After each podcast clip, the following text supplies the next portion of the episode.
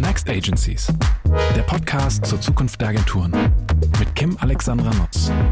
Herzlich willkommen bei What's Next Agencies. Heute ist Tobias Schiewek, CEO von We Are Era, mein Gast.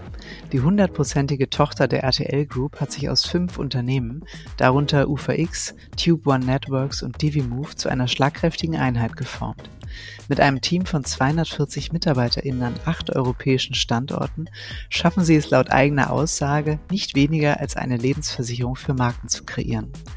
Dabei geht es im Kern um Communities als wirksame Antwort auf die fragmentierte Medienlandschaft und um einen psychografischen Zielgruppenansatz, der auf klassische Personas pfeift und Gruppen mit geteilten Werten in den Fokus stellt. Als Hybrid aus Studio und Talent Agency ist We Are Era mit 1500 CreatorInnen und Artists Europas größtes Creator-Netzwerk. Dank datengetriebenem Matchmaking findet das 16-köpfige Social Intelligence Team den optimalen Fit zwischen Brands und Content CreatorInnen. So, euch jetzt viel Freude beim Reinhören und diese tolle Folge. Lieber Tobias, herzlich willkommen bei What's Next Agencies. Ich freue mich total, dass du heute mein Gast bist. Ja, vielen Dank für die Einladung. Ja, wahnsinnig gerne, weil zumal du ja auch gar nicht so eine ganz klassische Agentur bist. Wir stellen uns ja die Frage, wie sieht die Zukunft der Agenturen aus? Und ähm, ich fand euren Weg, die Heritage und das Angebot, was ihr habt, so spannend, dass ich dachte, wir müssen unbedingt mal sprechen. Aber damit alle anderen auch wissen, äh, worüber ich denn eigentlich spreche, hier andeutungshalber, stelle ich dich einmal kurz ein bisschen vor mit We Are Era. Und zwar bist du CEO des Berliner Medienunternehmens We Are Era, das mit seinen 240 MitarbeiterInnen einen Schwerpunkt auf Content, Talent Management und Reichweitenvermarktung legt und international, haltet euch fest, mit mehr als 1500 Creators und Artists zusammenarbeitet. Ihr seid eine hundertprozentige Tochter der internationalen RTL und Bertelsmann Group und seit einem Jahr vermarktet ihr im Rahmen einer strategischen Partnerschaft den YouTube-Kanal des Spiegel, den reichweitenstärksten YouTube-Auftritt übrigens einer Medienmarke in Deutschland. Also total, total stark, was hinter We Are Era alles steckt. Ähm, du hast mir dann in unserem ersten Gespräch erzählt, naja, eigentlich sind wir das Resultat aus fünf Merchern, weil ich auch sagte, Mensch, We Are Era, das ist mir noch gar nicht so ein Begriff, ist mir noch gar nicht so oft begegnet. Wahnsinn, wie groß ihr seid, was ihr alles so macht. Ähm, und dann sagtest du, naja, das hat eine gewisse Historie. Magst du mal erzählen, vielleicht zum Start, wie es zu We Are Era kam, was ihr so an Geschichte hinter euch habt, äh, was ihr an Rucksack mit euch rumschleppt, alles, was so dazugehört? Ja, klar, gerne. Ähm, also tatsächlich, ja, das ist schon ein Punkt, dass man uns noch nicht so auch als Agentur überall wahrgenommen hat. Das verschwimmt ja auch mehr, wenn man ehrlich ist, die Grenzen. Und bei uns kam es ja so zustande, das hatte ich dir im Vorgespräch auch gesagt, dass die Leute aus dem Team kamen und sagen, Mensch, ich höre das jedes Mal, wir müssen da wirklich auch mal rein. Äh, an der Stelle Gruß an Harald und Robin, die nicht nachgegeben haben, bis, bis wir endlich, endlich, mal geredet haben. Ähm, ja, und wo kommen wir her? Also tatsächlich ist das äh, das Resultat mehrerer Merger, aber auch einiges, was wir dann eben organisch aufgebaut haben. Äh, ein Kern des Ganzen sind Multi-Channel Networks, also MCNs. Viele kennen, kennen das noch. Ne? Das war so etwa 2012, als einige von denen gegründet wurden, eben äh, auch viele unserer Firmen, die dann zusammenkamen. In unserem Fall war das einmal DiviMove, das einige kennen, die insbesondere im deutschen Markt sehr stark waren, auch in den Niederlanden, vieles im, im südeuropäischen Raum. Und dort äh, sind irgendwann die Gründer ausgestiegen, wie man das eben so macht. Das war schon eine Beteiligung der RTL Group und äh, es war schon einige Leute da, bei denen auch klar war, die übernehmen später noch einen Teil des Managements. Und irgendwann äh, kam dann ich dazu äh, mit der, ja, mit der Idee, wir übernehmen jetzt von diesem Management. Und ich war davor bei der UFA, bei der Produktionsfirma. Mhm hatte dort eine tolle Geschäftsführungskollegin für Digitales bei der UFA. Wir hatten dort, manche kennen noch das UFA Lab oder später hieß das UFA X. Das war ein digitales Studio, das insbesondere Shortform, aber hier und da auch, äh, hat es damals noch Cross Media genannt, also auch für einen großen Bildschirm produziert hat, bis hin zu Emmy, Emmy-Preisen und so weiter. Das äh, haben Nancy und ich zusammen gemacht. Und die Idee war dann, zu sagen, na, eigentlich hätte es doch total Sinn, nach, nachdem ich DiviMove auch ein bisschen kennengelernt habe, dass wir das verschmelzen. Also einmal das, was auch immer da so in diesem YouTube-Kosmos von, von Talenten passiert, mit noch mehr Produktionsdienstleistungen. Das ging damals eh schon los. Wir reden jetzt über 2018, 19. Da haben die ersten MCN, da gab es manche sind mehr Richtung Reichweitenvermarktung, manche sind mehr Richtung Produktion von Kampagnen. Für uns als, als Teil von Bertelsmann oder RTL Group ist auf jeden Fall auch Produktion von Medieninhalten und ja, wie erreiche ich Zielgruppen natürlich immer irgendwie Kern der Kultur. Also war das ein Pfad, der total Sinn hat und das war ein tolles Team bei der UFA. Und dann haben wir gesagt, Mensch, könnten wir nicht UFA X, UFA Lab mitnehmen und haben mit der damaligen Geschäftsführung der UFA dann auch einen guten Weg gefunden. Das gesamte tolle Team, die zum Glück auch mitgekommen sind, äh, mit DiviMove zu verschmelzen. Und dann haben äh, Nancy, Christoph, der jetzt bei uns äh, die Finanzen betreut als CFO, der schon kurz vorher bei DiviMove dazu kam, um auch einen guten Übergang zu schaffen, und ich dieses Management geformt und machen das seither und machen das sehr, sehr vertrauensvoll durch die ganzen Achterbahnfahrten, die du so machst. Und es ist wirklich ein, ein starkes Team entstanden, auch um uns herum. So, und zu der Zeit waren wir dann keine 50 Personen, haben ein, zwei glaube ich, ganz gute Entscheidungen getroffen, wie wir auf das Geschäft schauen. Darauf gehen wir bestimmt auch nochmal ein. Aber es ging im Grunde um fragmentierte Mediennutzung, wenn man es jetzt mal so sehr runterbricht. Ja, aber es, wie konsumieren Menschen Inhalte? Wohin bewegt sich dieses Publikum und damit einhergehend, wohin bewegen sich dann auch Werbeeinnahmen oder Abo, Abo-Modelle etc. Und wer sind eigentlich die Persönlichkeiten vor der Kamera? Und wo entsteht Intellectual Property, also Shows, äh, Serien, was auch immer, also auch was vielleicht Zeitgeist und Popkultur angeht. Naja, das ist alles nicht zwingend nur YouTube, wo wir zu der Zeit waren, aber Social spielt einen sehr, sehr großen Anteil daran. Und dementsprechend haben wir uns ausgerichtet und dann noch ein bisschen nachgelegt, ein paar Merger. Wir haben in, äh, in den Nordics eine Einheit, die hießen United Screens. Sie hat nochmal United Screens Music, die extrem gut waren im digitalen Rechte-Management von Musikinhalten dann oft aber kombiniert mit dem Management dieser KünstlerInnen. Und äh, ähnlich gab es noch ein, zwei andere kleinere MCN, die alle äh, mit uns gemerged sind zu einer größeren Gruppe. Und in der Phase haben wir auch schon äh, mit Tube One gesprochen, die bis dato nicht, nicht zu Bertelsmann gehört haben, aber einer dieser Pioniere auch des MCN-Geschäfts gerade in Deutschland waren. Und wir glauben sehr daran, und das wird auch noch so weitergehen, dass es in dem Bereich, in dem wir sind, und der weitet sich ja aus, noch Konsolidierung braucht. Weil du extrem viel investieren musst in Daten, zumindest so wie wir es uns anschauen, in Datenanalysen, in Service Exzellenz und so weiter. Und das wird sehr schwer, selbst in einem extrem großen Markt wie Deutschland, das zu leisten, wenn du das nicht über mehrere, mehrere Köpfe und mehrere Märkte erstrecken kannst. Deswegen auch die Konsolidierung dann mit Tube One. Und dann war auch klar, jetzt haben wir fünf Firmen kombiniert äh, die auch kulturell sehr weit auseinanderlagen. Wir haben mit der UFA noch ein extrem tolles Team mitgenommen, die Mesh Collective. Das ist eine Agentur für gesellschaftlichen Wandel. Das geht auch über das Digitale weit hinaus. Die jetzt, äh, ist gerade Dezember. Auf dem Alex stehen gerade auch Installationen, Türen, durch die man geht, äh, gegen häusliche Gewalt äh, gegen Frauen. Das ist auch eine Kampagne, die Mesh mitentwickelt hat. Jetzt hatten wir also Mesh drin. Wir hatten Menschen drin, die ehrlicherweise sehr hart Product Placements oder klassisches Influencer Marketing verkaufen und konzipieren. Da gibt es Schnittmengen, aber da gibt es sicherlich auch Mengen, die sich nicht schneiden. Und dann haben wir gesagt, jetzt müssen wir dafür sorgen, dass äh, zwei Dinge passieren. Das eine ist, dass der Markt weiß, dass wir mehr können als die einzelnen Teile, die man bisher gesehen hat. Und das andere, dass hier nicht eine dieser fünf Units irgendwie das Gefühl hat, die anderen geschluckt zu haben und daraus Ansprüche ableitet. Und dann haben wir beschlossen, wir finden nicht nur einen neuen Namen, sondern wir finden auch unsere Position im Markt. Wir antizipieren, was vielleicht kommt. Wir überlegen, was bedeutet das für die Art und Weise, wie wir miteinander und mit anderen arbeiten.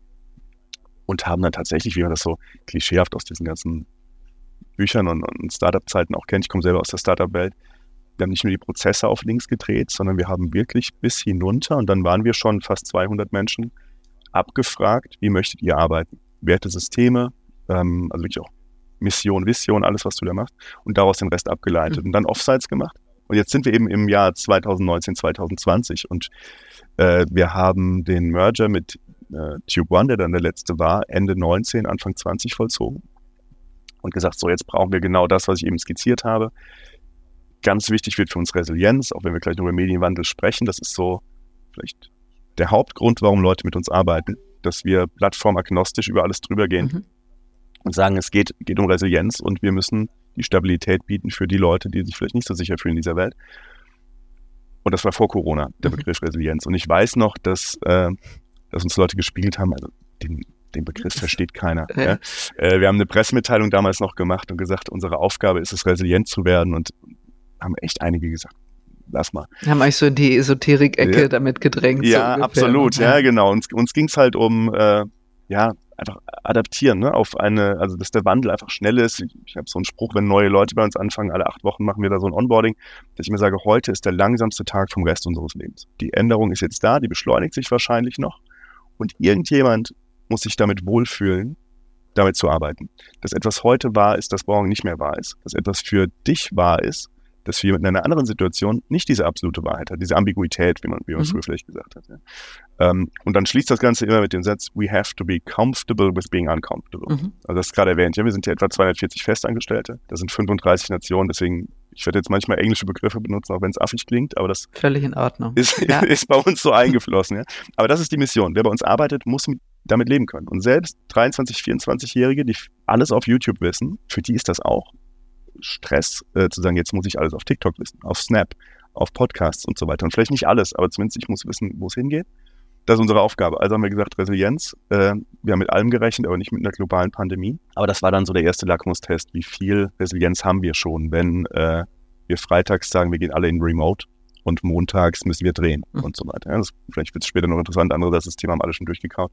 Aber das war so, dass, äh, wie wir uns dann neu positioniert haben, dann kam die ganze Ableitung zu, zu Namen und Werten. Mhm. Und habt ihr, weil du hast ja auch eben das Thema Kultur angesprochen, ne? so mhm. Menschen aus völlig anderen Unternehmen, Agenturen, Kontexten mit unterschiedlichen Skills und Backgrounds und so weiter sind ganz plötzlich, also nicht plötzlich, aber schon, der Zeitraum war ja relativ knackig, ja. würde ich sagen, doch zusammengebracht worden. Ähm, dann sagst du so Positionierungsprozess, also ich weiß aus eigener Erfahrung, das ist auch anstrengend, also gerade wenn man, ja. was ja immer, immer gut ist und äh, wozu auch immer geraten wird, die Menschen daran beteiligt, ist es umso anstrengender, weil es ja darum geht, irgendwie auch genau dieses Feedback und Echo einzufangen. Wie habt ihr das, wie, wie habt ihr das gemacht? Wie ist euch das gelungen, dass ihr euch gegenseitig die Kompetenzen besser kennenlernt?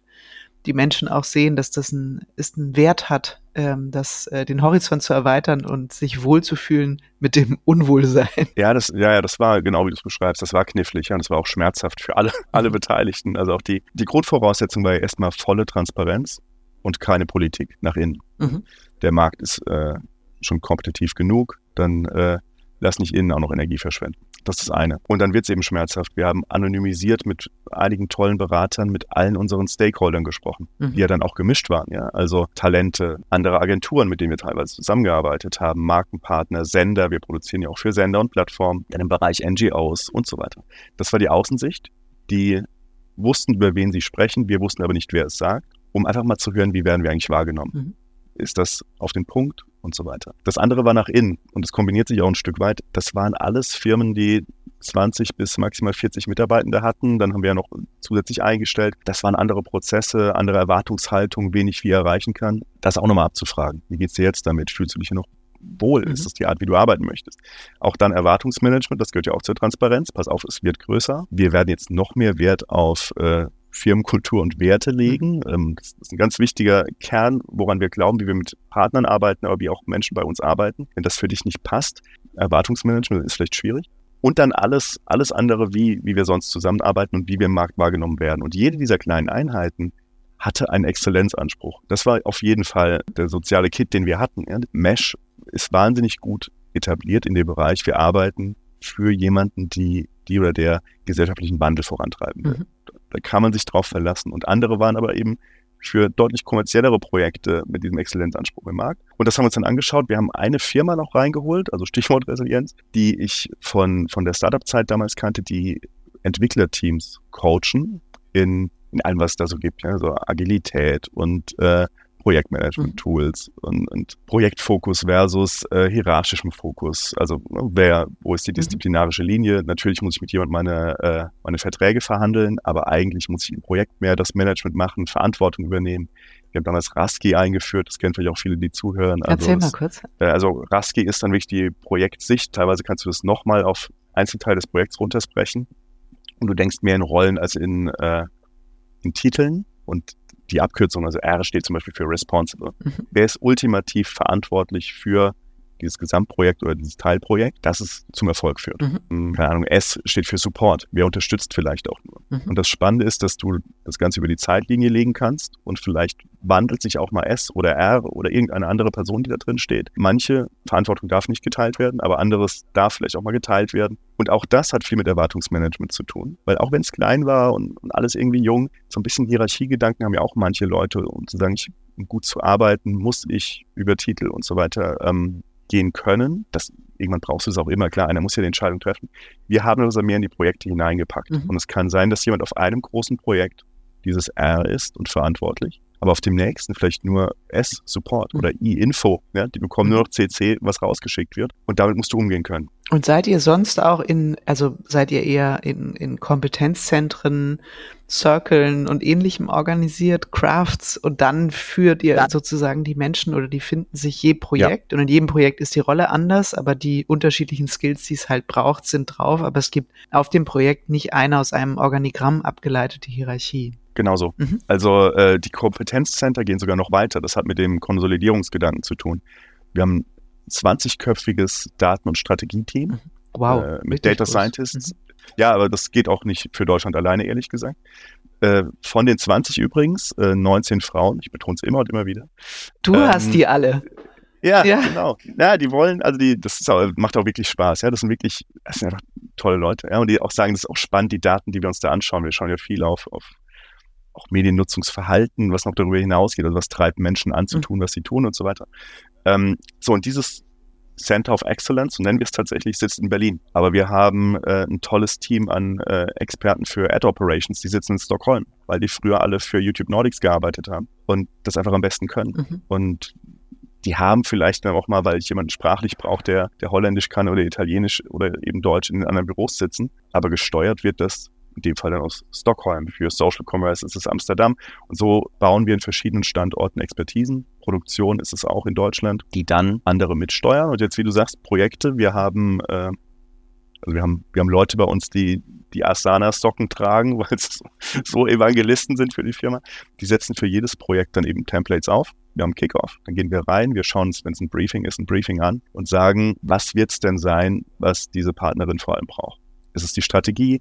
Ist es vielleicht doch das Konzept, die Kreation? Ist es die Auswahl der Talente? Und davon leiten wir ab, welche, welche Funktionsbereich in den Lead geht und dort die geeignetste Person. Mhm. Ist das vertikales Video auf TikTok, ist das auch wieder anders als horizontales auf YouTube. Und das ist dann R. Und mhm. dann leiten wir den Rest raus. Und vielleicht stellt sich im Projekt, und das ist nämlich das Entscheidende, vielleicht stellt sich im Laufe des Projekts heraus, das war gar nicht Konzept, wir müssen doch auf Strategie gehen, dann muss es auch die Möglichkeit geben, dass die ganze Maschine weiterläuft, aber einzelne Personen in andere Rollen schlüpfen. Mhm.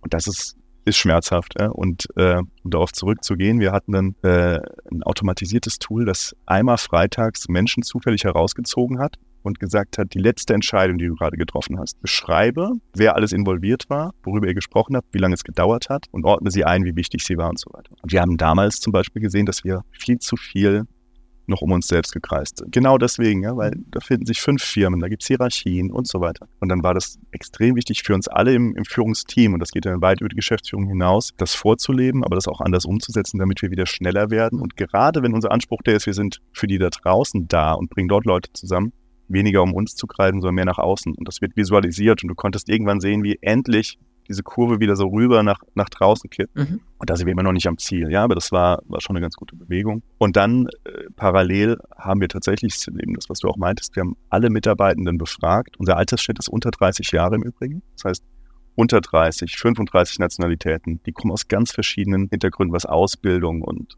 Lebenswandel, alles Mögliche angeht. Die haben wir alle gefragt, wie wollt ihr arbeiten? Was ist euer Anspruch an eure Arbeit? Also auch dieses dick aufladen willst, diesen Reason Why, aber wir haben das durchaus abgefragt, mit was für KollegInnen möchtest du arbeiten? Mhm. Und hatten da natürlich dann über 400, 500 Datenpunkte, mhm. die du irgendwie clustern musst. Und das haben wir dann zusammen gemacht und uns angeschaut. Und dann stehst du da und dann sagt jemand äh, als Übung, das wäre jetzt euer idealer Urlaub. Und eine Person steht da im Kreis und sagt, mein idealer Urlaub ist Backpacking in Südostasien.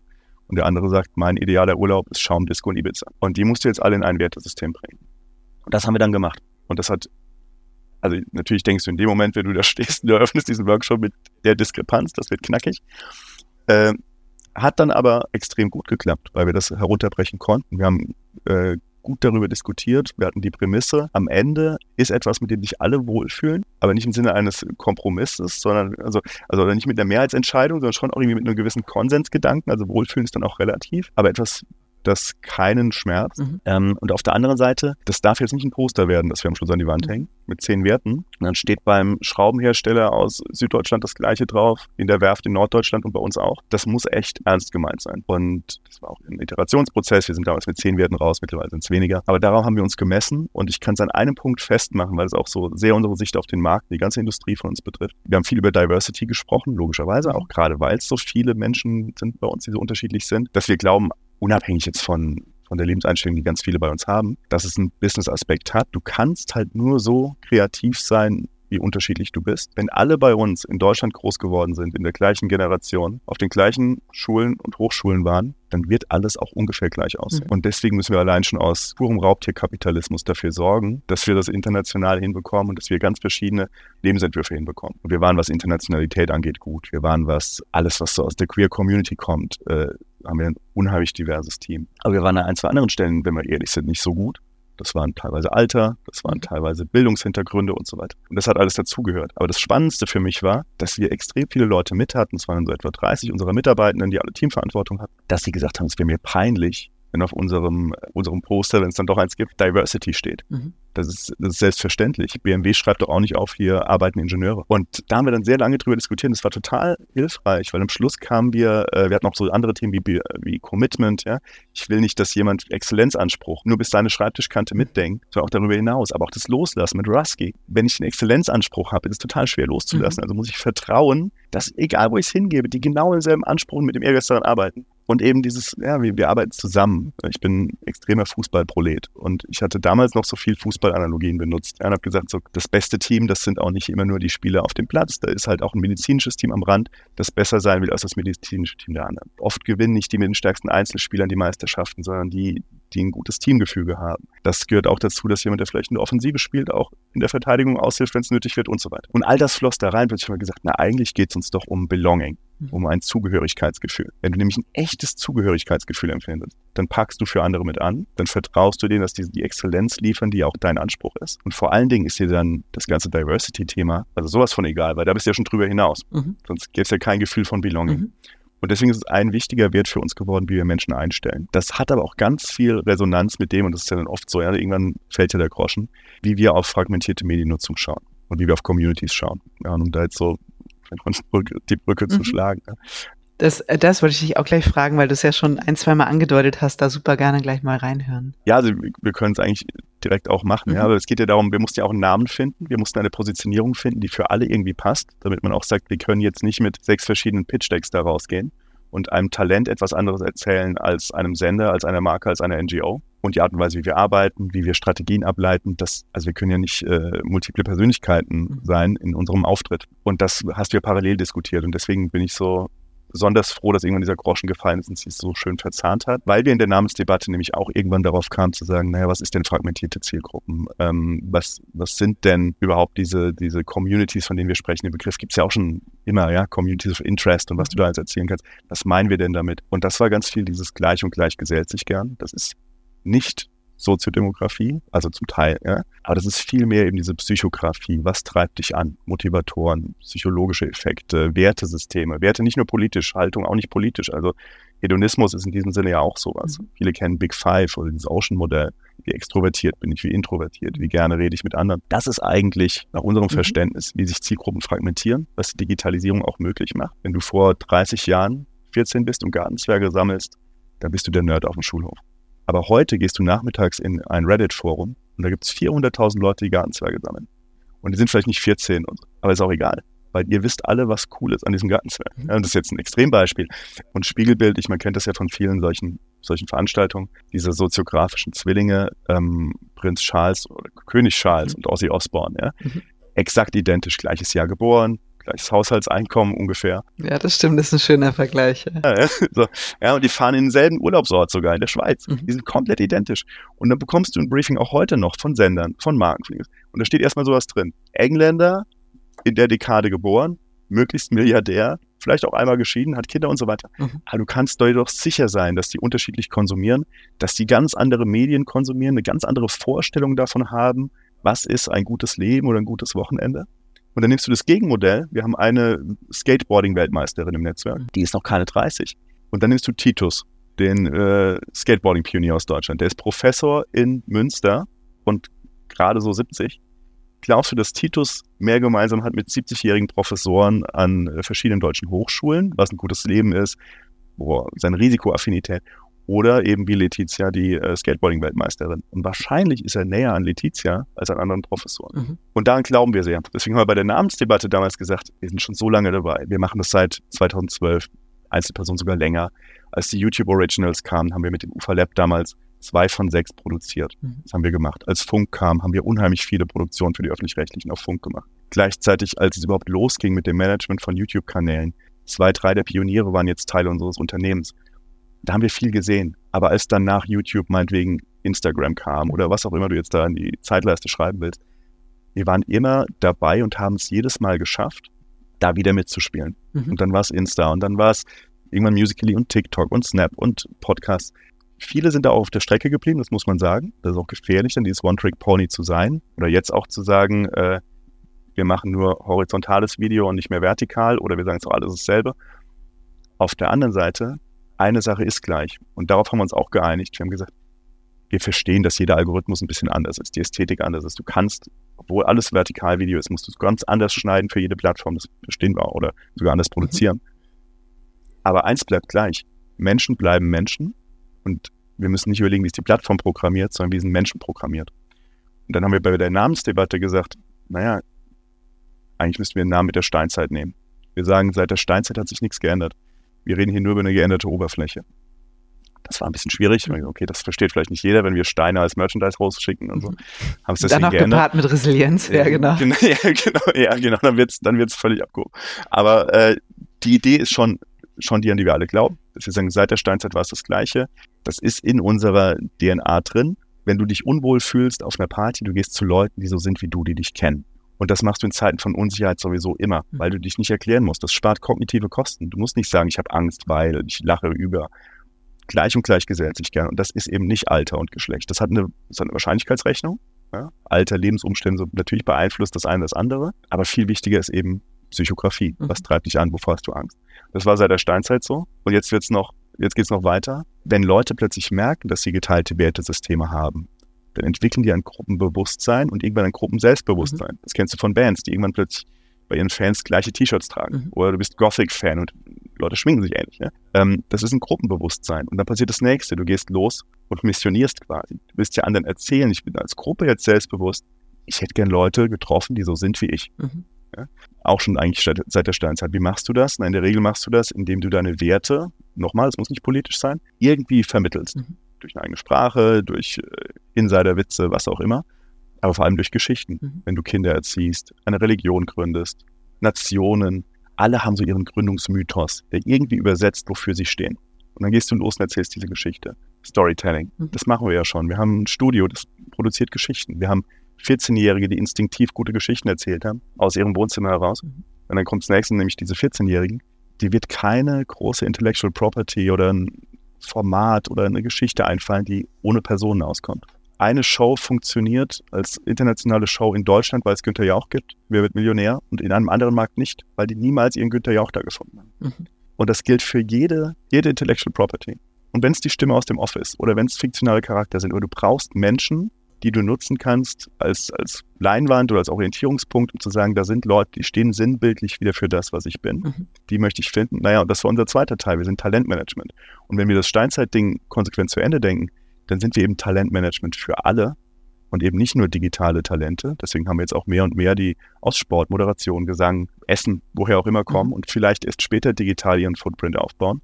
Und die zweite Konsequenz ist, dass äh, diese Persönlichkeiten nicht zwingend enorme Reichweiten mitbringen müssen, aber einen enorm guten Fit auf ein Wertesystem. Mhm. Weil warum teilen Menschen online? Die Nummer eins, das zeigen ja Studien, der Nummer eins Grund, warum jemand online etwas teilt, ist, es sagt etwas über mich selbst aus.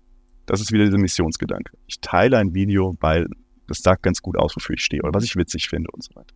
Das heißt im Umkehrschluss, jeder, der im Digitalen ist, eine gewisse Waffengleichheit. Ja, die 14-Jährigen aus dem Kinderzimmer bis hin zu den großen Hollywood-Studios. Da herrscht erstmal eine Waffengleichheit in der Aufmerksamkeitsökonomie und heißt dann, jetzt meine ich explizit nicht Purpose Marketing, ja, das heißt im Umkehrschluss, wenn Leute vor allem interagieren, was für sie steht, dann muss ich auch für etwas stehen. Also ich muss irgendeine Haltung, und wenn es fünf Kernwerte sind, in fast allem, was ich da tue, mitschwingen lassen. Sonst habe ich es ja, unter Ausschluss der Öffentlichkeit produziert. Mhm. Und jeder Algorithmus mehr oder weniger incentiviert Interaktion. Und deswegen sind wir alle als Publikum, und jetzt schließt sich endgültig der Kreis, ich glaube, so diesen einen Mainstream, den gibt es halt dann eben doch nicht mehr. Es gibt Marken, die brauchen Mainstream und Masse. Das müssen die aber fragmentierter ausspielen. Natürlich gibt es große Formate, die immer noch viele Menschen vor Bildschirme ziehen, egal ob jetzt on demand bei, bei Streamern oder bei den Sendern oder linear oder was auch immer, Sportereignisse. Das gibt es schon noch, aber auch das ist fragmentierter. Auch so ein Fußballstadion kannst du nicht so zu demografisch beschreiben, wenn die alle da reingehen. Und äh, ja, genau, und das heißt, du, du ziehst Leute zusammen, den Mainstream gibt es nicht mehr, weil jede Einzelperson von uns irgendwo auf dem Kontinuum von passiv bis aktiv mitbestimmt, was Zeitgeist ist. Mhm. Allein durch das Abstimmen mit Lebenszeit, weil ich etwas schaue und dann vielleicht ein Like oder ein Teil, Kommentar oder was hinterlasse, das bestimmt, was mehr und mehr vom Algorithmus nach vorne geschoben wird, was irgendeine Filterbubble wieder sieht. Dieses ganze Thema Zeitgeist Popkultur ist deutlich demokratischer jetzt als noch vor 20, 30 Jahren, mhm. zwangsläufig. Und damit hat jeder eine aktive oder passive Rolle. So, und wir als Firma, und jetzt schließt sich eben der Kreis, auch was ich meinte mit, wie arbeiten wir? Wir als Firma würden uns da auch nicht überhöhen und sagen, wir spielen eine extrem aktive Rolle dabei. Weil wenn man mal ganz ehrlich ist, die CreatorInnen, mit denen wir arbeiten, die haben die Reichweite oft auch schon auf ein gewisses Niveau gebracht ob es uns oder vergleichbare Firmen gibt oder nicht. Wir können dann helfen, aber mhm. erstmal grundsätzlich ist das so. Jede Marke, die da ist, war auch schon ohne uns da. Jede, also es werden auch irgendwie anders TV-Shows produziert oder äh, was auch immer. Ja? Aber wenn du konsequent zu Ende denkst, dass Communities aus Gleichgesinnten bestehen, dann ist auch eine gewisse Gleichberechtigung. Und wir wollen ein aktiver Teil auf Augenhöhe sein, mhm. also mitarbeiten. Ja, und dann leitest du ja ab, so wie wir als Wert unter anderem Belonging abgeleitet haben Belonging steckt ja eben jetzt genau da drin. Mhm. Ich gehöre zu einer Community, lass uns das zusammen machen. Genauso steckt äh, dann in Mission und Vision drin, dass man sagt, es geht um Zeitgeist. Und wir haben lange, und das ist, das klingt immer so albern, wenn es erzählt, ja, wir haben lange diskutiert, reden wir jetzt über Creating Zeitgeist oder Crafting mhm. Zeitgeist? Lass mich raten, ihr habt euch für Crafting entschieden. Absolut ja. richtig. Ja, genau. Ja, aber es ist auch so, also erstens, weil es eine Handwerkskunst ist. Ja, es ist ein Handwerk, ist auch eine Kunst und wir verfeinern eigentlich nur, was da ist. Also das Talent wäre eh nach oben gekommen. Mhm. Aber das ist jetzt, als würde es auf einer Rolltreppe laufen. Wir machen es ein bisschen schneller. Ähm, die Marke hätte auch eine Kampagne gemacht. Aber mit uns wird sie vielleicht nochmal irgendwie anders. Ja? Und das ist es eigentlich. Und dann sind wir eigentlich auch sogar bei, wieder bei Rusky und Projektmanagement. Wir mhm. bringen Leute zusammen, die zusammengehören. Die, die bei uns festarbeiten, müssen sich wohl damit fühlen, dass sich ständig alles wandelt. Und dann Menschen finden, die im Idealfall besser sind als sie auf diesem Projekt und auf ein Projekt reinholen, auch aus dem Freelancer-Netzwerk und so weiter. Mhm. Und das schon nochmal weiter ausgeholt, ich glaube, das ist eine gute Basis für alles, was wir tun, weil darum dreht sich, wie wir auf die Welt schauen und kamen dann zurück und haben gesagt, so, wir ermöglichen also Dinge und da sind wir eben doch nochmal aktiver als jemand, der konsumiert. Das bedeutet auch viel für unser Wertegerüst, wie wir zusammenarbeiten, Entscheidungswege, aber eben auch, wen wir unterstützen. Und dann bist du bei der klassischen Debatte, die ja viele haben, die in unserer Welt arbeiten. Für wen arbeiten wir noch wie? Oder welche Creator unterstützen wir wie? Und das hat auch dazu geführt, dass wir mit manchen Talenten nicht mehr gearbeitet haben. Mhm. Weil sie politisch schwierige Ansichten hatten? Genau. Ja. Habt ihr so einen AfD-Warnfilter äh, in eurem Data-Team ja, entwickelt? Das haben wir ja sowieso, ja genau, das müssen wir sowieso anschauen. Ne? Aber da geht es auch um mehr, da war, also muss ja keine Namen nennen, ne? aber es mhm. gab Leute, die äh, durchaus äh, homophob waren mhm. oder islamophob. Und dann hat unser entsprechendes Talentmanagement das Gespräch gesucht, gesagt, sag mal, ist dir klar, was du da vermittelst? Du erreichst mittags, und das dürfen wir nicht vergessen, das sind Leute, die nachmittags 500.000, 5 Millionen Menschen teilweise erreichen und sagen, ich bin der Meinung XYZ und wenn du hier in meiner Community bist, du vielleicht auch. Und die können das auch deswegen, weil wir ein gutes Product Placement da reinpacken oder weil wir mit denen Kampagnen drehen. Und dann haben wir das natürlich erstmal hinterfragt. Manche wissen ja vielleicht gar nicht, was sie da tun. Wenn das aber eindeutig war, haben wir konsequent solche Partnerschaften auch beendet. Mhm. Und dann sind wir bei Brand Safety, was du gerade sagst, also Filter, ja. Also wir machen ja auch Reichweitenvermarktung. Ja, und wir nutzen dann äh, klassisch das, was jeder nutzt, der auf Google Ad Manager unterwegs ist, was du sowieso schon hast. Wir haben aber nochmal algorithmisch nachgelegt, einen zweiten Filter, um zu sagen, das muss wirklich absolut brand-safe mhm, sein. Stark, super. Da ist übrigens so ein, so ein Beifang, ist dann auch, dass wir in Analysen nochmal ein bisschen besser werden, vielleicht auch nochmal ein bisschen andere Targeting-Sets bauen. Und dann haben wir den menschlichen Faktor. Weil auch wenn das anderthalb tausend sind, wir haben Talentmanager, die mit denen mehr oder weniger intensiv interagieren, um auch mal ganz pragmatisch zu wissen, da ist jemand ein Veganer, das siehst du aber nicht in den Daten, wäre aber vielleicht mal spannend für eine Kampagne, aber auch um sowas zu sehen. Mhm. Ja, können wir guten Gewissens und das ist dann dieses Haltung und Belonging-Thema und so weiter, können wir guten Gewissens diese Person mit irgendeinem Projekt verknüpfen oder droht da Gefahr. Mhm. Das geht immer nur bis zum gewissen Grad, das wissen wir alle, ja, und Menschen ändern sich.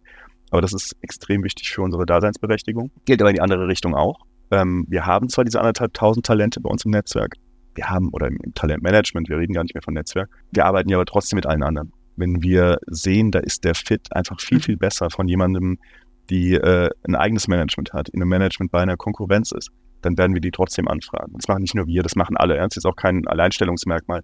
Dafür ist die Szene einfach mhm. zu sehr miteinander gewachsen. Aber die anderen habt ihr exklusiv, also diese 1500 CreatorInnen, Artists, ähm, Genau, da ist alles dabei. Ähm, ne? Mhm. Also das ist nicht alles immer voll exklusiv. Du hast teilweise riesige Talente, die, die nochmal eigene Managements haben, aber viel von unseren Services wollen. Das ist ein Kontinuum, viele davon sind aber auch natürlich exklusiv. Mhm. Das ist aber gar nicht immer so entscheidend. Entscheidend ist halt, dass du die Leute wirklich auch dann gut kennst, gut platzierst und denen einfach auch, auch wieder Exzellenzanspruch, ja, einen guten Fit gibst. Deswegen ist es aber gut, dass wir auch ein starkes Talentmanagement haben, weil es mir Glaubwürdigkeit verschafft im Markt, wenn ich mit Kooperationspartnern spreche wie Marken. Wir würden nämlich zwei unserer Säulen sofort ins Knie schießen, wenn das Matchmaking nicht gut ist. Wenn ich unserem Talent irgendeine Marke verpasse, wo ich nicht diesen Community Fit mhm. habe, dann haben die jetzt mal Geld mitgenommen. Aber die, die knallharten KPI bei der Marke sind schlecht. Die verwässern vielleicht sogar eine organische Reichweite, äh, die nicht mehr so spitz ist wie davor. Und das gleiche passiert mit unserem Talent. Das sieht nach Sellout aus. Und das verschafft uns natürlich auch Kredibilität, mhm. weil wir wirklich sagen, da ist jetzt zweimal Skin in the Game. Ich kann unmöglich dir jetzt nur um das Geld zu nehmen, irgendein Talent auf den Hof kippen. Mhm. Und genauso dem Talent, ja, ich sage, wir werden dich jetzt nicht ein Jahr hier irgendwie melken mit, äh, mit klassischem Talentmanagement, ja, auf ein, zwei Marken schmeißen und dann weiterziehen, weil wir dann uns völlig unglaubwürdig mhm. machen. Und sag mal, ich bin jetzt, äh, sagen wir mal, ich bin so ein Talent. Ähm, ich wäre bei euch, wie, weil du sprachst eben von den Services, die ihr den Talenten dann auch anbietet. Was genau kann ich mir darunter vorstellen, jenseits des, hier ist übrigens eine Marke, die würde furchtbar gerne XYZ auf der und der Plattform mit dir machen. Hast du Bock? Wir glauben, das passt. Das geht äh, auch von bis, ja, wie immer. Für manche, die sehr groß sind, sind das manchmal auch oft sehr technische Dinge. Ja, wir äh, kanalisieren Erlösströme für dich im YouTube-Umfeld. Wir haben eine sehr gute Partnerschaft mit jeweils YouTube in den einzelnen Märkten. Dann klären wir äh, Digital Rights. Ja? Ähm, wir schauen, gibt es da irgendwelche anderen Probleme? Wir räumen deinen Kanal ein bisschen auf, machen AdSense. Manche wollen vielleicht auch, dass wir AB testen, was äh, bei Thumbnails funktioniert und so weiter. Mhm. Darüber geht aber noch viel, viel mehr. Ja, also einmal die Markenpartnerschaften. Viele wollen jetzt zu uns, weil wir gemeinsam Intellectual Property produzieren. Ist ja auch schön, dass dein Management, wenn du jetzt aus klassischem Management sprichst, einen Schreibtisch weiter Leute sitzen hat, die äh, sehr viele Bewegbildpreise gewonnen haben und sagen, lass mal schauen, was zu dir passt. Wir gehen zusammen zu einem Sender oder einer Marke mit deinem Narrativ, suchen einen passenden und sagen, das ist der nächste konsequente Schritt. Mhm. Und dann wird es immer klassischer im Sinne von klassischem Talentmanagement. Wir machen Buchverträge, wir haben gerade, Sebastian Klusmann ist bei uns, den kennt manche von Gefragt, Gejagt oder Die Verräter. Der hat gerade wieder einen Spiegel-Bestseller draußen, den er mit uns gemacht hat. Wir haben Leute, die Musik produzieren, die reichen wir vielleicht auch mal durch an BMG, die auch zu Bertelsmann gehören, freuen uns drüber.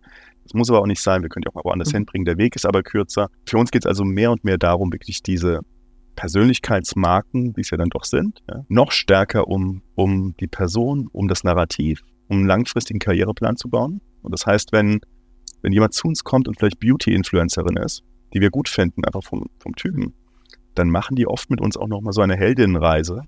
Und wir sagen, was ist denn aber in 20 Jahren, wenn du schon fünfmal Smoky Eye Tutorials gezeigt hast? Warum machst du das eigentlich? Geht es um, und dann sind wir bei Haltung, ja, geht es um gesunde Lebensführung, geht es um Ratschläge erteilen als große Schwester, beste Freundin und so weiter und so weiter. Und das wird die Richtschnur, um danach zu sagen, diese Partnerschaften gehen wir ein, diese gehen wir nicht ein. Das lohnt sich auch nicht für dich und nicht für die Partner lass mal lieber ein Buch machen statt einer Markenkooperation mhm. oder was auch immer. Aber es ist cool. Also ich verstehe jetzt auch mehr und mehr, dass es nicht ausschließlich auf die jeweiligen Plattformen und Social-Kanäle ausgerichtet ist, sondern ihr das auch sehr ganzheitlich begreift, das Talentmanagement. Genau. Ne? Das macht ja auch durchaus Sinn, um die Strahlkraft zu erhöhen, weil du ja auch in anderen Bereichen diese Communities wiederfindest den du dann wieder auf den Plattformen begegnest. Ne? Das erhöht ja den Wert der Talente. Genau. Du kannst ein ganz einfaches Beispiel machen. Wir haben in Holland ein Talent, die heißt Niki, äh, Niki de Jager, jetzt aber nur noch Niki. Viele äh, kennen die, weil sie den Eurovision Song Contest moderiert hat. Die ist Make-up-Artistin bei uns, seit sie 19 ist. Die macht Make-up-Videos und hat sehr stark diese Haltung, äh, lebe dein Leben, solange es anderen nicht schadet. Mhm. Nicht so hedonistisch, sondern so ein bisschen für andere Generationen Lady Gaga-mäßig vielleicht. Die redet oben über ein Smoky Eye Tutorial, aber die Community darunter, die nutzen die, ist ja ein Star für die, die nutzen die auch wie so ein Nordstern, um einander zu finden mhm. und reden dann dort über Berufsentscheidungen. Da gibt es so ein Lieblingsbeispiel, ich habe genau da so ein Tutorial, da sagt jemand, alle in meiner Familie arbeiten bei einer Bank, ich möchte aber Friseur werden. Was mache ich? Und dann fangen die an, unter einem Tutorial darüber zu reden, naja, klar wirst du Friseur, äh, es geht ja um dich und es schadet keinem anderen. Und das, das ist das, was Niki macht. Das macht die auf YouTube. Geht die rüber auf Instagram, die braucht nicht einen Euro Media-Budget, braucht nicht ein Retargeting-Cookie. Also uns könnte nichts Besseres passieren als die Abschaffung von Cookies, ehrlich gesagt. Weil wir ja sehen, wie 14-Jährige das schaffen. Da werden wir es doch um Gottes Willen auch für, für andere schaffen. Die geht mit rüber und das ist ein Inhalteversprechen, das ist ein emotionales Cookie. Die Leute wissen, ich treffe Leute, die sind so wie ich die reden mit mir über Bank- und Friseurlehren und oben läuft Lippenstift. Das ist aber auch bei Niki irgendwie das ausstrahlt, wofür ich stehen will und so weiter und so. Mhm. Und das ist, mhm. das ist essentiell. Und das bauen wir eben auch für Marken und andere auf. Also wir haben ja wahnsinnig viele, für die wir eben dann Branded Channels zum Beispiel bauen, die seit teilweise neun Jahren bei uns sind und mit uns nicht nur von Plattform zu Plattform wandern, sondern von Narrativ zu Narrativ. Also oft sind wir nur einer am Tisch. Da sind zwölf Stühle am Tisch, verschiedene Agenturen, Entscheiderinnen. Und wir sitzen vielleicht auf vier von diesen zwölf Stühlen. Und wir werden auch nicht am fünften sägen. Aber wenn es einen Grund gibt, warum wir uns auf den fünften setzen, können wir oft auch auf diesen fünften noch drauf. Und so, so arbeiten wir, nehmen dann von einer Marke vielleicht den YouTube-Kanal mit auf TikTok, mit auf Instagram. Dann sagen die, um Gottes Willen, Lockdown, es gibt nichts mehr im Einzelhandel, wie können wir die Marke ein bisschen am Leben erhalten, ohne dass uns der Algorithmus völlig äh, bestraft. Wir haben aber nicht mehr die Budgets. Dann drehen wir das gleiche Narrativ weiter, vielleicht mit mit anderem Besteck. Mhm. Ja? Und vieles davon findet dann eben auch ohne Talent statt. Das darf man auch nicht vergessen. Also IKEA ist ein großer Kunde von uns. Das sind Mitarbeitende, die für bestimmte Inhalte sehr stark und kredibel jetzt stehen auf ihrem YouTube-Kanal. Mhm. Großartig. Tolles Beispiel, ja. Und dann, ja, dann erklärt dir so jemand, wenn du Studierende bist, du suchst dir ein neues Apartment im September, der Raum ist nur 12 Quadratmeter groß, der Teppich muss besser rund sein. Ich weiß nicht, ob das stimmt, also nicht nachmachen. Aber das ist so, wie wir es dann aufziehen und nutzen eigentlich nur die Mechanik, die wir woanders gelernt haben ein anderes Beispiel ist, äh, dass wir es für Publisher machen. Wir machen viel im Sportbereich. Zum Beispiel die holländische Fußballnationalmannschaft, den Verbandskanal auf allen Plattformen machen auch wir. Mhm. Und so, und das ist eine ganz gute Welle gemacht, weil das äh, einer der größten Verbandskanäle überhaupt online ist. Dann gibt es dort als Headsponsor noch die ING, diese Bank, für die wir ebenfalls den Fußballkanal machen, der so groß ist, dass jetzt das Marketingteam dort teilweise Geld damit verdient, mhm. weil andere Marken sich dort einbuchen. Und so haben wir ganz gut diese Sport-Community verstanden mhm. und machen dann für Partner wie, wie den Kicker damals oder das ZDF Sportstudio haben wir das zeitweise gemacht, oft auch bewusst, mit dem Ziel, uns wieder abzuschaffen und einfach nur mal was hinzustellen. Dann Online-Communities im Bereich Sport, die gar nicht mehr von der Persönlichkeitswelt kommen, aus der wir mhm. oder Teile unserer Firma kamen, die aber aus dieser gemeinsamen Grundlage kommen. Wir wissen, wie, hofft zu wissen, mhm. wie eine Community sich bewegt, was sie zusammenhält, wie ich Werte in Geschichten transformiere, wie ich vielleicht dann doch auch mal Communities zusammenbringe, die auf den ersten Blick nicht zusammengehören, aber das kann ich wieder über Persönlichkeiten machen, über Gastkonzepte, Shoutouts, sehr klassisches mhm. Influencer-Marketing. Und, und sag mal, ich, ich wollte noch mal ganz kurz zurückkommen auf diese, du, wir sprachen vorhin auch über populäre Marken und, und Reichweite und, und dann aber gleichzeitig auch die, ja, ich sag mal auch ein Stück weit psychografische Fragmentierung der Zielgruppen, die eben nicht mehr Personas sind, sondern interessengetriebene Communities. Wie hart ist der Stretch für Marken, sich vielen Communities anzuschließen. Weil letztlich ist es ja so, früher hattest du deinen Markenkern, ja. deine Markenpositionierung und standst für etwas und für alle Zielgruppen gleichzeitig, die du hattest. Jetzt ist es ja im Zweifel so, du gehst in einzelne Communities und bist überall gemäß äh, der Themen, der Interessen des Zeitgeists ein bisschen anders. Halten das Marken aus? Müssen sie. Also wie gesagt, du kannst es gar nicht mehr erlauben, nicht für eine Haltung zu stehen oder für fünf, sechs Kernwerte. Und wenn du es richtig machst, dann ist das auch nicht besonders mutig, sondern im Gegenteil. Das, also das ist, das ist eine Lebensversicherung. Wenn du, naja, also wenn du wirklich mal in die Markenwelt schaust oder Warren Buffett, der spricht immer vom Mode, vom Burggraben. Was schützt dein Geschäft? Und er schaut, wenn er sich an Firmen beteiligt, wer hat einen Mode? Wer hat so einen Burggraben aufgebaut? Das sind Patente.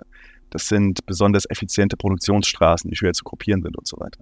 Ein ganz wichtiger Aspekt ist eine loyale Community um deine Marke. Mhm. Wenn du, wenn du so in die Welt schaust, ein Kult ist immer ein gutes Business.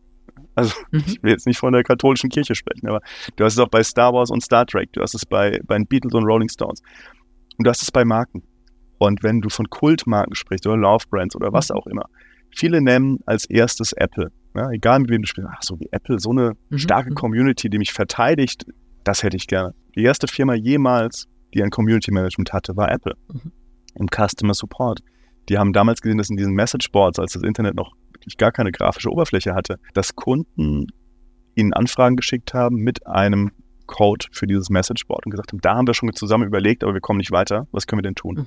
Dann gab es eine Frau im Customer Management, die ist, die ist dann eben die Hierarchiekette hoch und hat gesagt, ich möchte fünf Personen, die den ganzen Tag in Messageboards unterwegs sind. Wir machen Community Management. Und da ging das los. Jetzt kannst du natürlich, das immer albern, gleich mit Apple anzufangen. Aber ich glaube daran, ähm, dass es dein Geschäft schützt. Das sehen wir ganz oft. Also wie gesagt, es gibt diese Debatten ja auch von, von Apple versus äh, Android und was ist dann immer ist Windows. Ähm, das kann aber auch ein Launchpad sein. Das sehen wir gerade auch in dieser Creator Economy. Mr. Beast ist so ein Beispiel, das viele nutzen. Der, der hat 200 Millionen Follower aufgebaut. Ist der größte YouTuber der Welt. der hat aus einer Bierlaune heraus und der macht Videos, die sind äh, oft so Schnapsideen, lass mal probieren, ob das klappt. Tolle Sachen auch dabei, aber der hat mal Squid Games nachgebaut äh, vor einer Weile. Der hat auch mal eine Spendenaktion Leuten dann äh, OPs für einen grauen Star angeboten und so weiter. Oft so, lass mal gucken, was wir hinkriegen. Mhm. Das ist so ein bisschen dieses Ding. Die Community sagt, lass mal gucken, was wir hinkriegen. Und in einem Stream haben die irgendwann gesagt, wie witzig wäre es eigentlich, wenn Mr. Beast eine eigene Burgerkette hätte. Und das gibt in Europa auch immer mehr, aber in den USA gibt es diese Ghost Kitchens. Da mietest du im Grunde Küchen und sagst, produziert nach meinem Rezeptbuch durch und dann verschicken wir das über Lieferdienste. Oder äh, als Pickup Drive-In, weil wir reden ja immerhin noch über Amerika. Der hat die Grundidee in diesem Stream als Schnapsidee gehabt mit seiner Community. Das hat keine Woche gedauert. Da war das Branding fertig, die Rezepte und der hat 300 Filialen über die USA verteilt eröffnet. Wahnsinn, über Verkehr Nacht eigentlich. Ne? Über Nacht quasi. Und es gab Verkehrsstau, weil die Leute den ersten Mr. Beast Burger essen wollten. Das hat ein Mitzwanziger auf Basis von der Community, und deswegen sage ich es nicht nur ein Mode, das ist auch ein Launchpad, der hat eine Burgerkette gegründet. Ein paar Wochen später ein Schokoriegel, ein Fruchtsaft. Immer wieder auf dieser, auf dieser Community. Der hat natürlich eine Firma dafür gegründet und hat nicht nur äh, alle Häuser seiner Kinder Nachbarschaftsstraße aufgekauft und setzt jetzt Familie und Freunde rein. Der hat auch eine Firma gegründet, die gerade auf anderthalb Milliarden US-Dollar bewertet wird. Wahnsinn. Auf Basis von der Community, die für was steht. Und das machen Marken mehr und mehr. Und wir wollen schon dafür sorgen, und das ist dann, das ist nicht mutig, das ist Lebensversicherung. Nimm mal Patagonia, wenn die sagen, wir stehen nicht nur als Outdoor-Marke, sondern wir mhm. stehen für Umweltschutz, weil ihr wollt ja noch durch den Wald laufen können. Und die ziehen das konsequent das durch. Und das ist schon das Entscheidende, ja. Die gründen dann diese Stiftung, die sagen, wir tun es für Naturschutz. Jetzt hat jede andere Outdoor-Marke ein Riesenproblem, weil das ist peinlich jetzt zu sagen, äh, übrigens, das, was Patagonia gerade gesagt hat mit dem Umweltschutz, das machen wir auch. Mhm. Das geht nicht. Die stehen jetzt erstmal, da stehen Leute wie ich auf Spielplätzen in Großstädten mit Outdoor-Jacken damit sie nicht nass werden. Aber das ist weit weg von Umweltschutz. Mhm. mhm. Jetzt müssen andere halt das Thema äh, Abenteuerlust oder was auch immer besetzen. Aber Umweltschutz werden sie nie wieder besetzen können. Mhm. Und das verschiebt auch so eine Arena. Ja? Dann ist nämlich vielleicht dein Hauptwettbewerber, wenn du eine Telco bist, gar nicht die andere Telco. Dann ist dein Hauptwettbewerber vielleicht äh, eine Sportmarke mhm. oder ein Autohersteller, was auch immer, was eben dein Narrativ ist. Und nur einer aus deinem Segment wird nur ein Narrativ besetzen können und auch einige angrenzende Narrative und angrenzende Marken werden nur das können. Und wir haben ganz oft gerade die Debatte, dass jemand sagt, ja, ihr müsst mich nicht mehr überreden, dass ich YouTube mache oder so. Aber ich habe noch Angst, auf TikTok zu gehen, weil TikTok jetzt nur in Klammern, da musst du noch mehr Kontrollverlust äh, erleiden können, weil wir sagen, da, Resilienz, ja, lass, lass Resilienz. Ja, genau, ja, lass, lass Creator machen. Ja. Das ist ja auch eine gute Pufferzone übrigens, ne? Ähm, weil die auch skeptisch sind und puh, jetzt mit einer Marke und so weiter. Aber nehmen wir mal TikTok, ganz viel Zurückhaltung. Und dann ist das schon so, dass ich der festen Überzeugung bin, es ist äh, riskanter, nicht auf TikTok zu gehen, jetzt ein Narrativ zu platzieren, mhm. weil der Raum wird immer enger.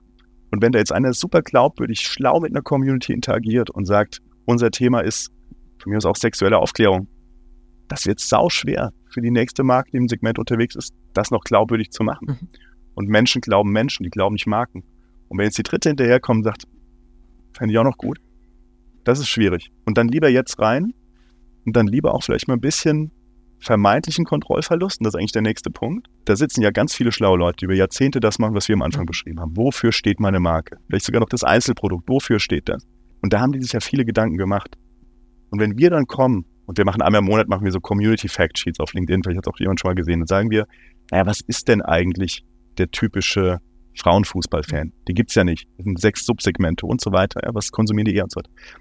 Wenn du diesen Fit gut hinbekommst, dann ist das zwar vermeintlich ein Kontrollverlust, aber eigentlich setzt du jemanden rein, der das besser kann als du selbst. So wie wir auch arbeiten. Egal, was wir machen, die kompetenteste im Raum, die kompetenteste Person im Raum auf den Einzelgewerken bin nie ich. Mhm. Ja, das wäre wär ein Fehler. Und so arbeiten unsere Projektteams. Die müssen sich eigentlich immer Leute holen, die es noch ein bisschen besser können. Und eigentlich müsste es auch die Marke machen. Wenn sie kredibel sagt, ich will Gartenzwergsammler aus Kroatien ansprechen, dann gibt es doch nichts Besseres als die Gartenzwergsammler aus Kroatien, ja, der, der dann aber die gleichen Werte hat wie ich. Mhm. So, und das ist der Punkt. Und wenn jemand einen Turnschuh rausbringt und sagt, äh, schickt mir mal die zehn größten Fitness-Influencer, die ihr gerade habt, dann rennen die zehn gleichen Leute zehnmal um den gleichen See, nur mit anderen Schuhen. Das haben sie schon viermal gemacht. Und dann wundert man sich, ja, Klar war das jetzt so ein bisschen imagebildend, aber nicht so richtig. Äh, die, die anderen Performance-Indikatoren sind auch nicht so stark. Aber was ist, wenn du da mal zurückfragst, genau den Punkt, ihr habt doch jetzt sechs Monate überlegt, wofür dieser Schuh steht. Ist das Fashion? Ist das Performance oder was auch immer? Und wenn es Performance ist, dann muss es natürlich immer noch passen, ja. Aber vielleicht ist es dann jemand, der aus dem Bereich Autotuning kommt. Eine Köchin, die sagt, ich äh, kann, ich sorge einfach dafür, wie dein Körper ein bisschen besser wird. Und die laufen mal mit diesem Schuh. Das ist ein ganz, das fällt auf einen viel fruchtbaren Boden. Diese Community freut sich, ja.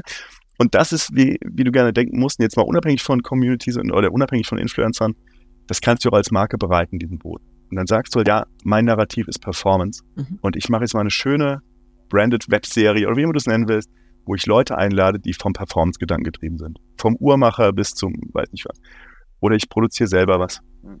Und sag mal, wie, wie ist denn eure typische, ähm, ich sag jetzt mal Pitch-Situation, weil du hast ja vorhin auch gesagt, ne, also die Grenzen verschwimmen eigentlich immer stärker. Ihr sitzt auch immer mit ganz vielen anderen äh, Agenturpartnern am Tisch.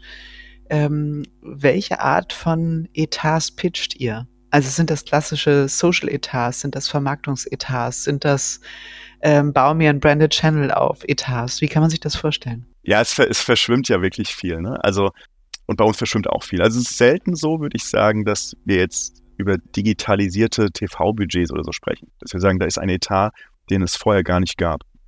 Aber die verschmelzen natürlich schon mehr. Ja. Und manchmal werden wir inbound angefragt, weil man uns noch sehr, sehr lange kennt aus den Aktivierungen von InfluencerInnen.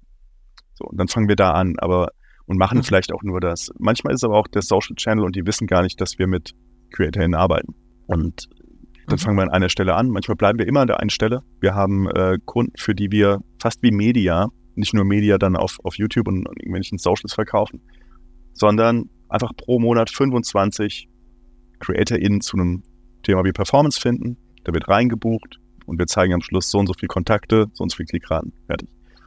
Am anderen Ende des Kontinuums machen wir eben äh, Branded Channels, die redaktionell sind. Ähm, teilweise dann auch eben für NGOs und sagen, wir reden jetzt über Pluralismus. Und das ist schon sehr redaktionell. Also jetzt sind wir immer noch in dieser Markenwelt unterwegs. Aber da haben wir schon diese, dieses, diese Schnittmenge Richtung TV und, und Streamer-Produktion, wo wir natürlich auch dokumentarisch und so weiter arbeiten. Und deswegen sind die Teams auch so gemischt. Mhm. Die Budgets sind oft Social-Budgets, ähm, sind oft Influencer-Budgets. Oft sind es aber auch Corporate- oder Kommunikationsbudgets, weil wir, also wir können auch mal Spots, also wir drehen oft Spots, ja? aber uns zu buchen für einen Einzelspot mhm. hat oft wenig Sinn. Eigentlich wird es interessanter.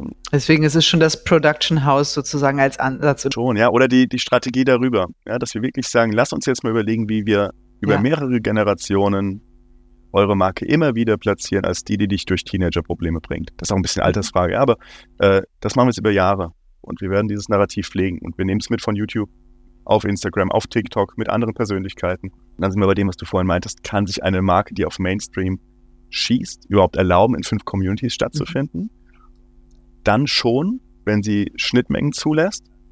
Mhm. Und eigentlich, das ist dann immer so unser Beispiel, dass wir sagen, naja, wenn du als Marke deine fünf, sechs Kernwerte gut weißt und wir für Matches sorgen, dann muss das Ziel sein, dass sich da Onkel Werner und äh, Nichte Anni auf einer Konfirmation treffen. Mhm. Beide können über die Marke das Gleiche sagen, haben aber nie die gleichen Videos dazu geschaut.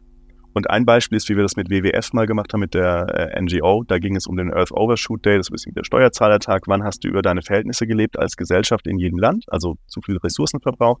Mit klarem Call to Action am mhm. Schluss. Mach diesen Test. Wir geben dir fünf Tipps, wie du dich etwas reduzierst und möglichst innerhalb eines Jahres auch nur deinen Fußabdruck von einem Jahr hinterlässt. So, und da sind wir los mit einmal mit mhm. WissenschaftlerInnen und haben gesagt, was sind so Aspekte?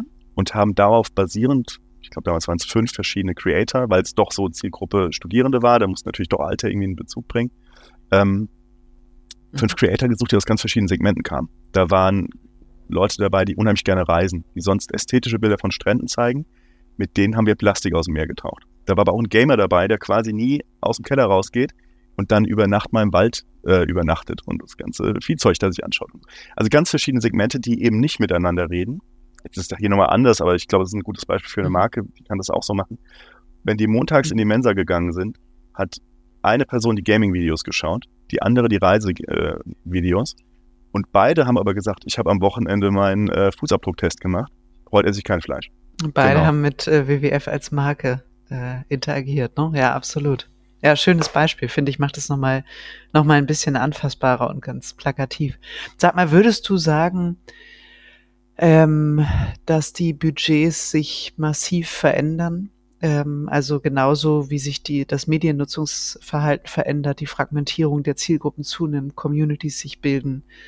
Ähm, dass, äh, dass es einen großen Shift gibt, weil also aus dem einen oder anderen Gespräch, die ich so führe, höre ich immer wieder, Social ist gerade total auf dem Vormarsch, äh, was sozusagen auch neue Etats, frische Budgets, Budgeterhöhungen und so weiter angeht. Also mein Eindruck ist, gerade im Bereich Social Media wird stärker investiert von Marken. Ja, das bestimmt. Ne? Die Frage ist auch immer, wie du Social definierst. Wir würden ja auch sagen, dass wir auch da immer versuchen, so die Schraube ein Stück weiter zu drehen. Also wir müssen hoffentlich keinem mehr erklären, was Influencer-Marketing ist oder Media. Wir versuchen jetzt schon ein bisschen davor zu kommen. Mhm. Ja, das stimmt. Also wir merken es auch bei uns, ähm, dass, dass mehr und größere Budgets kommen. Das hat vielleicht aber auch nicht nur mit der fragmentierten Nutzung zu tun oder indirekt. Das hat, wenn du es vielleicht noch größer denkst, auch damit zu tun, wo das Geld vorher war. Also vielleicht doch in Massenmedien. Und da sind wir bei dem Thema Fragmentierung und, und Mainstream. Mhm. Dass ja auch große TV-Formate immer noch Massen vor den Bildschirm holen im nonlinearen oder in digitalen TV-Spots, also ATV und so weiter, kannst du es auch wieder gut adressieren, wenn ich jetzt mal über Media spreche. Mhm. Ist aber unfassbar teuer. Ja, also gut, das ist gut da kann man jetzt lange drüber diskutieren. Ja. Ne? Äh, die mhm, Kollegen ja, ja. von RTL Deutschland würden mir jetzt äh, einen Hals umdrehen, wenn ich sage, dass es teuer ist. Also ich glaube auch wirklich, es hat auch oft Sinn. Du willst ja auch manchmal einfach die Wanne voll laufen lassen. Das hat einen starken Branding-Effekt, mhm. ist ja auch wirklich so. Mhm. Aber ein Punkt ist schon wichtig. Wo kommen große Spender her? Und das sind teilweise Industrien, die selber gerade unter Fragmentierung und äh, Digitalisierung leiden und dann entweder nicht mehr diese Spendings haben wie vorher, also immer Automotive, ja, äh, der Besitz von Autos, oder, ja, also was auch immer, ja, das, die müssen vielleicht auch ein bisschen schauen, wo sie hingehen. Und dann gibt's andere, wie FMCGs, die jetzt natürlich auch einen Lockdown als Mögliche hatten, deswegen lässt sich es gerade gar nicht bewerten. Aber da wird es Dinge geben, die sich auch einfach digital direkt verkaufen lassen oder Fashion. Mhm. Und früher war es dann wichtig, in die Masse zu kommunizieren, weil ich massenweise Jeans verkaufen muss. Jetzt ist es aber eben so, dass ich äh, eigentlich online den Wettbewerb habe und schauen muss, dass der Klick schnell kommt. Und deswegen fällt jetzt auch viel unter Social Budget, das man vielleicht gar nicht so nennen würde, aber es klingt jetzt auch erstmal ganz gut. Weil es halt eher ein Performance-Budget ist. Ja, so. genau, also ja, eigentlich ja, Performance, ja. Aber wenn du es konsequent zu Ende denkst, die Jeans muss ja trotzdem irgendwie auf einen fruchtbaren Boden fallen und sagen, wofür steht mhm. jetzt diese Jeans? Das ist halt einfach so und wer trägt die und so weiter. Hast recht. Und dann wird es eigentlich Social. Aber ich glaube auch im Moment, also was wir jetzt merken, ist, dass wir in Pitches deutlich mehr Gewerke und EntscheiderInnen auf der anderen Seite sitzen haben als früher. Früher gab es ein Influencer-Budget oder es gab ein Social-Produktionsbudget. Mhm. Und das merken wir jetzt schon. Ne? Also es, äh, nicht nur die, die Summe nach oben geht, sondern auch die Anzahl der Personen, die da sitzt und vielleicht auch so ein bisschen die Hierarchiehöhe, ähm, die dann doch kombinierte Budgets ja, überblickt. Sag mal, um den äh, Bogen jetzt zum Schluss nochmal zu schließen zu der Eingangsfrage. Also We Are Era ist aus fünf Merchern äh, entstanden. Ihr habt unfassbar viele Kompetenzfelder zusammengebracht in einem guten, auch, finde ich, ja, ähm, modernen Art und Weise, das zu organisieren. Was steht so als großes Handlungsfeld ähm, vor dir, vor euch im nächsten Jahr? Gibt es was, wo du sagst, das ist ein Feld, da wollen wir stärker rein, damit setzen wir uns gerade auseinander, bekommen vielleicht auch nochmal Budget, um zu investieren? Also gibt es so ein Skill, wo du sagst, ja, da müssen wir, da müssen wir stärker rein, das wird wichtig. Ja, also vieles von dem, was wir angefangen haben, konsequent fortführen. Mhm. Man muss ja ehrlicherweise sagen, die Idee, die wir da 19, 20 alle zusammen entwickelt haben, die manifestiert sich ja jetzt erst besonders. Wir haben zum Glück sehr viele, sehr viele Inbound-Anfragen jetzt auch für Ausschreibungen gehabt, wo wir jetzt erstmals merken, das ist schon sehr auf den Leib geschrieben von dem, was wir tun. Da müssen wir einfach nachrüsten. Da spielen Daten und Strategie eine ganz große Rolle. Da werden wir auch immer weiter investieren und nochmal mehr eigene Tools auch programmieren. Das passiert sowieso. Ich will jetzt nicht so Schweinebauchbegriffe wie künstliche Intelligenz so durchs Dorf treiben, aber das machen wir natürlich auch, wie andere auch.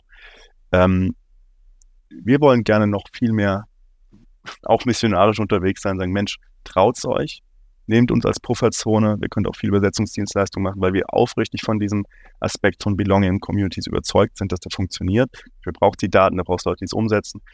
Das ist sicher ein Wachstumsfeld. Social Commerce schauen wir uns immer wieder mal an. Da haben wir ein, zwei gute Sachen gemacht, auch in Livestreams. Darf man auch nicht vergessen, wir reden ja nicht nur von Shortform. Teilweise machen wir achtstündige Livestreams. Ähm, und das andere ist wirklich aus so einer, also wir sind ja im Influencer-Segment, das lässt sich nie genau messen, ja, aber irgendwo in einer marktführenden Position unterwegs europaweit. Und daraus leiten wir ein Stück weit auch eine, eine Thought-Leaderschaft ab. Das heißt Preismodelle, Transparenz, von euch auch gelesen, ja, also was ist ein Produkt, was ist ein Service, wie charge ich das? Da haben wir viel vor, auch schon ein paar Dinge getestet.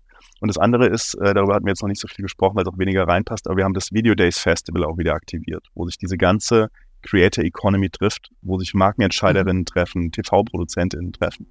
Das ist eure eigene Community. Das ist auch total schlau, weil ich meine, wir als Agenturen, das ist so jetzt das Learning, was ich auch nochmal mitnehme oder interessant finde, was ist eigentlich so die eigene Community als Agentur? Ja. Ähm, das ist ja auch eine schöne Denksportaufgabe. Stimmt, ja. ähm, Genau, also ich würde bei mir vermuten, das sind Menschen, die Lust haben, über Zukunft nachzudenken. Bestimmt, mit passt Sicherheit. Irgendwie, passt irgendwie zum Podcast, genau. Du, Tobias, ich danke dir. Das war eine tolle, tolle Folge. Super interessant, stark, was ihr aufgezogen habt aus diesen unterschiedlichen Bereichen. Ähm, ich freue mich, dass deine KollegInnen so äh, gedrängelt und gedrückt haben, dass ja. du in diesen Podcast gehst ähm, und dass wir es endlich geschafft haben. Vielen lieben Dank für den tollen Blick in die Zukunft der Agentur. Danke dir.